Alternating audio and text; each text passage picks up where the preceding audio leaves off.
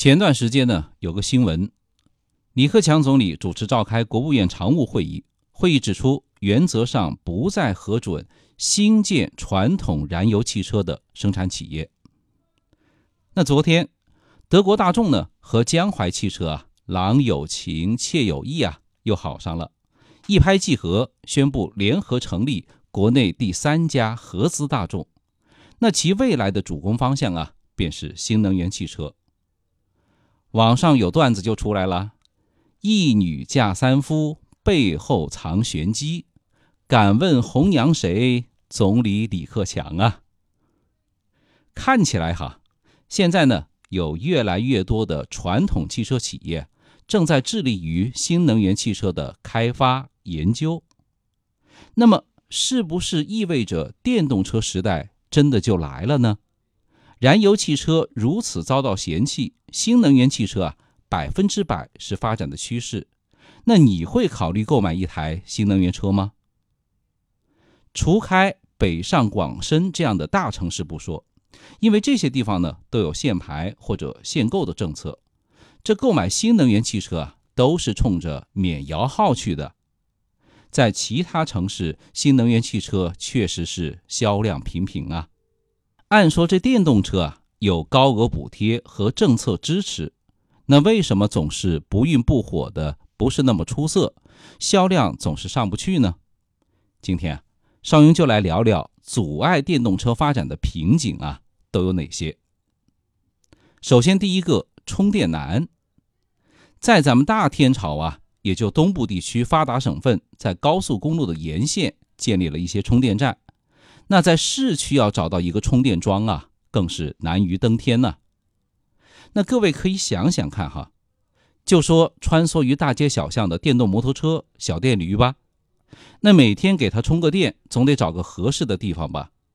假如说你不是住在电梯房或者住一楼的话，每天背个重达十斤的电池回家充电，这都是件体力活吧？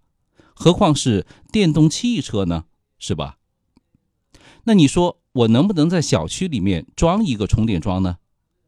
首先，你得有个固定的车位吧。那有的小区找个停车位就不错了，还说固定车位，那我只能呵呵了。其次呢，你的小区物业管理部门还得同意你安装吧。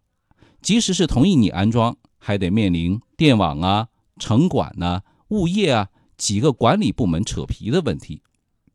再次呢。这小区停车场的电路啊，还必须有足够大的负载能力才行。要知道，即使是特斯拉的超级充电桩充满的话，少则那也要一个小时，那一般的充电桩呢，多则啊四到五个小时。它这个充电的过程啊，非常的缓慢。那你说靠谱吗？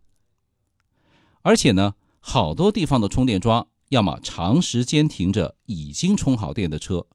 要么呢，就是停着燃油车，这样子的话，难不成买台电动车就回家当摆设占车位吗？这是充电桩的问题啊。第二个阻碍电动车发展的锅呢，恐怕要让产品质量来背。那即使是特斯拉，那也被不少用户吐槽做工粗糙。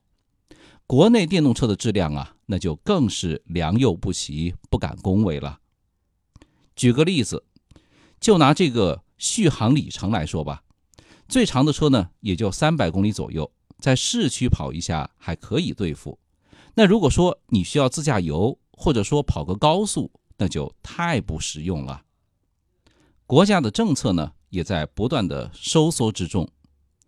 那我们回过头来看新能源车的补贴标准，一五年续航超过八十公里的纯电动车就能够获得补贴。但今年呢，就提高了标准，续航一百公里以上才能获得。一五年续航里程在一百到一百五十公里的车型啊，国家补贴金额为三点一五万元，可到了今年啊，就只有二点五万元，下降了整整六千五百个大洋啊。因此呢，新能源汽车的价格优势啊，也就打了折扣，遭到一些冲击。最后说一个问题呢。那就是回收政策，很多二手车商不是直接拒绝回收新能源汽车，就是把价格压得非常低，那交易量呢几乎为零啊。究其原因，是因为新车的普及率低，还没有建立起统一的检测、维修、估价体系等等。所以你看，卖不出去的车，当然就没有人愿意去买了。毕竟买车嘛，保值也很重要吧。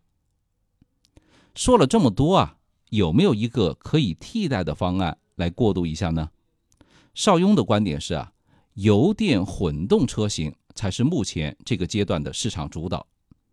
这种车型呢，基本上就是在燃油车的基础上打造的，底盘呐、悬挂呀、车架呀，那都和原来普通的汽油车没有什么分别，只是更换了一套动力驱动系统，质量上有更多的保证。它的这套系统呢，都是由电脑操控，也就是说啊，省油是强行发生的事情，避免了像比亚迪之类双模混动车的尴尬。至于说油耗水平呢，各位可以去问问开着丰田雷凌卡罗拉的混动的车型，也就同价位燃油车一半的油，而且完全没有充电的烦恼，显然呢是更好的选择。当然了。除了日系、韩系的几款车型以外啊，还有几款自主品牌的车型，比方说奇瑞艾瑞泽71、荣威1550和1950等等，那也都不错。总结一下哈，目前阶段顺应节能减排的号召，要想少花钱又想使用便利，购买油电混合动力的车型啊，才更加靠谱啊。关于电动车。您有什么想说的、想聊的，也欢迎给我们留言。这汽油又涨价了，如果真的要购买电动车啊，咱们一定要选择经济实惠、用起来方便、保值率还高的车型。您说是吗？请关注一下我们的微信公众号“少云说交通”，您开车、用车、养车的实用小帮手，关注一下吧。